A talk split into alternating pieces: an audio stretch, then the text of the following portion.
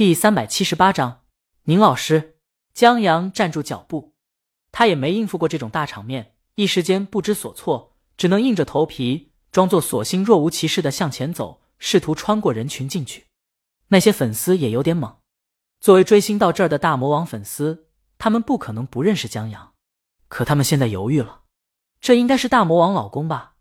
他们看过江阳在网络上的照片，大多是远距离拍的，现在看到真人，才发现。这棱角分明的五官比照片上更精致、更好看，现在又多了个金丝边眼镜，让他们一时间不敢认。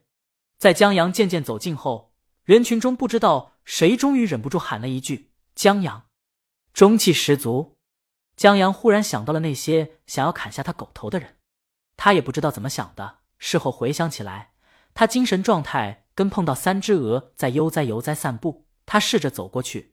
可到跟前时，三只鹅忽然眼一斜看他时的精神状态一样。江阳下意识脚步一停，转身就跑。等跑出十几步以后，他回头一看，那群粉丝站在原地目瞪口呆看他，他们就没见过跑这么快的。江阳见他们不追，也就停下来，站在远处看他们，就像在对峙一群鹅。粉丝们无语了，不知道谁又喊一句：“你为什么跑？”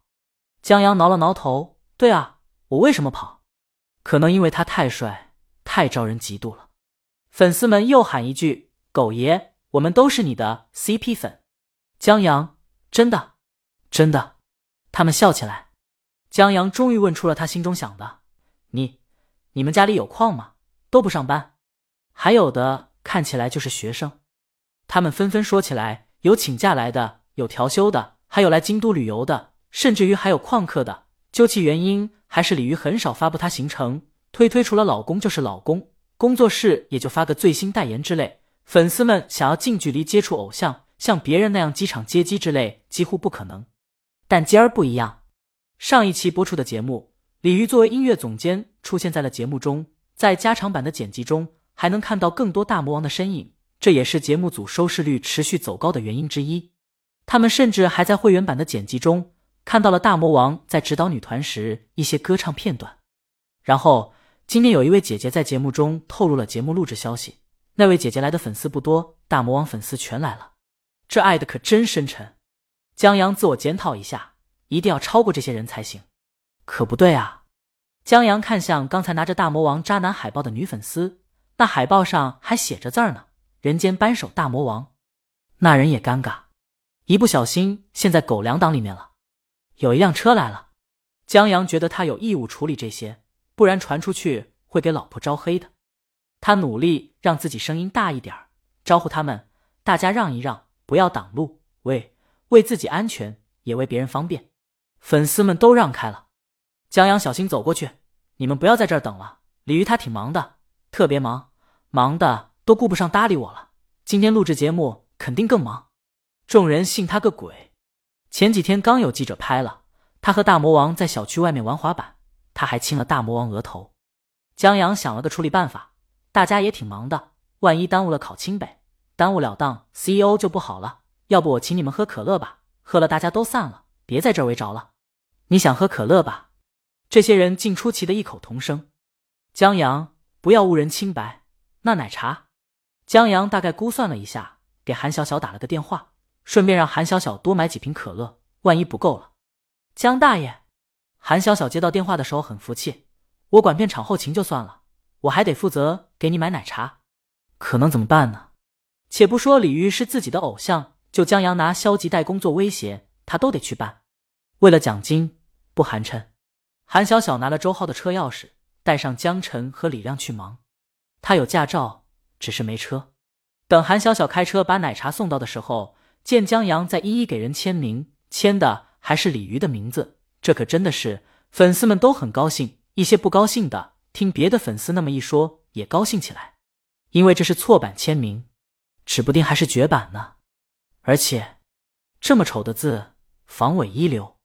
虽然江阳对“江阳”两个字听而不闻，韩小小把奶茶分发下去，顺便让大家添加他群，以后有方便透露的行程和活动，我们都会告诉大家的。不会让大家再白跑了，对不起大家。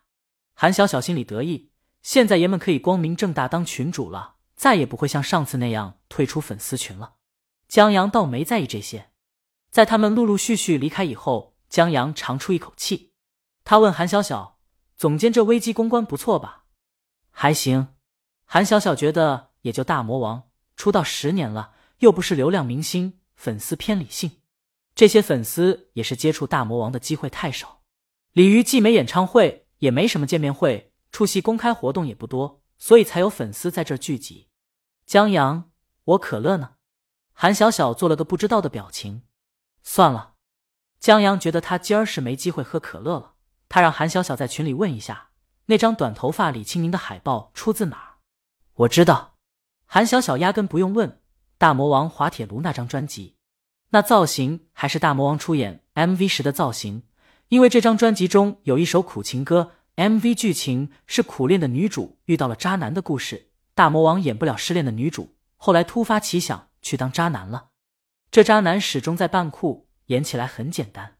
这首歌挺冷门的，但该说不说，大魔王这造型在鸡圈里很出名，人送外号“鸡圈扛把子”。特别是短发的大魔王，戴着金丝边眼镜，叼着棒棒糖，在斜阳下摸了摸伤心欲绝女主的头，然后潇洒离开。最后手拿棒棒糖背对女主挥手的镜头，渣到了极点。韩小小好奇，你怎么想起问这个了？江阳懂了，他就说吧，女人才是最大的敌人。江阳告别韩小小，往园区里走。本来以为粉丝们走了，进去应该简单了，谁知道大爷把他拦住了。大爷什么都不认，只要工作证。无奈之下，江阳只能给李青宁打电话。李青宁正在指导三人组女团，这组女团分到的歌正是李青宁写的那首《亲爱的》。这首歌是说唱歌曲，但最难的不是说唱部分。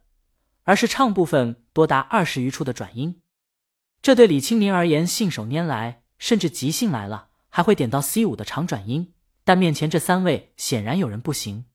这三人团有请李青宁吃饭的的林年，他虽然是歌手，也愿意挑战，但嗓子机能退化是客观存在的。不过，林岩最打动人心的是他的努力，所以在观众投票中很受欢迎。还有一位艺人。他的助手曾把充电器借给江阳，从而让艺人得到一个拍李青宁 MV 的机会。他是一个演员，想唱好这首歌也有难度。他在这团里属于拖后腿的，但跟林岩关系好。幸好，这三人团的队长邓佳也是一位歌手，他还是一位实力唱将。只可惜没有自己的成名曲，一直不温不火。但在上一次公演的时候，他的唱功着实惊艳了不少人。然后在节目中情商也不错，所以受欢迎也在前列。他们组在观众欢迎度上排前面，有先选歌的权利。本来有机会可以选一些有舞蹈表现力，但对唱功没那么大要求的歌，可他们主动选了《亲爱的》这首较难的歌。或许这就是这组排名靠前的原因吧。肯挑战，肯努力，李青宁还挺欣赏他们的。李青宁现在的工作是根据他们需要对这首歌做一些改编。譬如大小调、和弦之类，以让这首歌更适合女团的风格演出。这倒也不是说李青宁因为他们选了《亲爱的》这首歌就给他们开小灶，而是李青宁会对所有团队的歌根据他们个人条件做一些改编。作为一档综艺节目，首先质量的上去，然后才考虑别的。这工作对李青宁还挺简单的。李青宁不得不承认，他妈对他帮助很大，让他从小学钢琴。从而他有了深厚的古典功底，所有改编因此信手拈来。他现在已经改编完成了，正在指导林岩他们。现在整首曲子偏抒情，李青宁先给他们讲第一句，我把第一句旋律稍微做了一些变化，让旋律符合歌词音调变化，附和和声的一些音。李青宁在写这首歌时，前面说唱部分为了安慰丫丫父亲去世，让他走出悲伤，直接用说来质问命运不公，旋律很直接。但现在他们风格适合偏抒情一些，所以在说唱旋律上做了变化。所以你们要记住，这部分说唱最后一个字一定不要落在拍子上。李青宁的指导让助理朱莉打断了，他敲门进来。老大，朱莉很自然的压低声音：“您老公的电话。”李青宁向林岩他们道歉一声，接过电话：“喂，老公，怎么了？”在李青宁打电话时，林岩三人面面相觑。邓家服了，大魔王不愧是大魔王，即兴改编太强了。邓家特羡慕有创作能力的人，他就是缺少创作能力，始终没有那首让自己破圈的歌，那首让别人一听歌就记住歌手，一听歌手名字就想起他成名曲，继而知道这歌手是不是自己所喜欢音乐风格的歌手。林岩跟着点头。他们现在大魔王面前就跟学生差不多，只有乖乖听的份儿，这让他有一种回到学校课堂上的感觉。但相比于学校课堂上的漫不经心，他现在真的是聚精会神。大魔王亲自指点啊，这机会真不多。至于那个演员，他现在直犯困，什么旋律，什么旋律符合和声进程，他真不懂。他觉得还是填鸭式的教育好，直接唱一遍，告诉他怎么唱，然后再由声乐老师一一校正他的音，省时又省力。李清明放下手机，吩咐朱莉姐。你去门口接一下我老公。朱莉答应一声，出去了。李清明转过身，刚要继续说话，演员举手：“老师，直接叫我们唱得了。”邓家几乎脱口而出：“别呀！”虽然他不会创作，但可能在这行久了，脑袋渴求相关知识，就好像一块干瘪瘪的海绵渴求水一样。他听起来真的如痴如醉。林岩也想，但他没有表态，因为他知道现在直接学会唱其实最好。演员也这么劝邓家的。我们先听听改编后的风格，抓紧时间排练。这理由很好。邓家没再说话，他也想听一听改编后风格好不好听。行，李青宁任由他们当好工具人。不过，他得让他们自己先讨论一下。他出去把江阳安置了。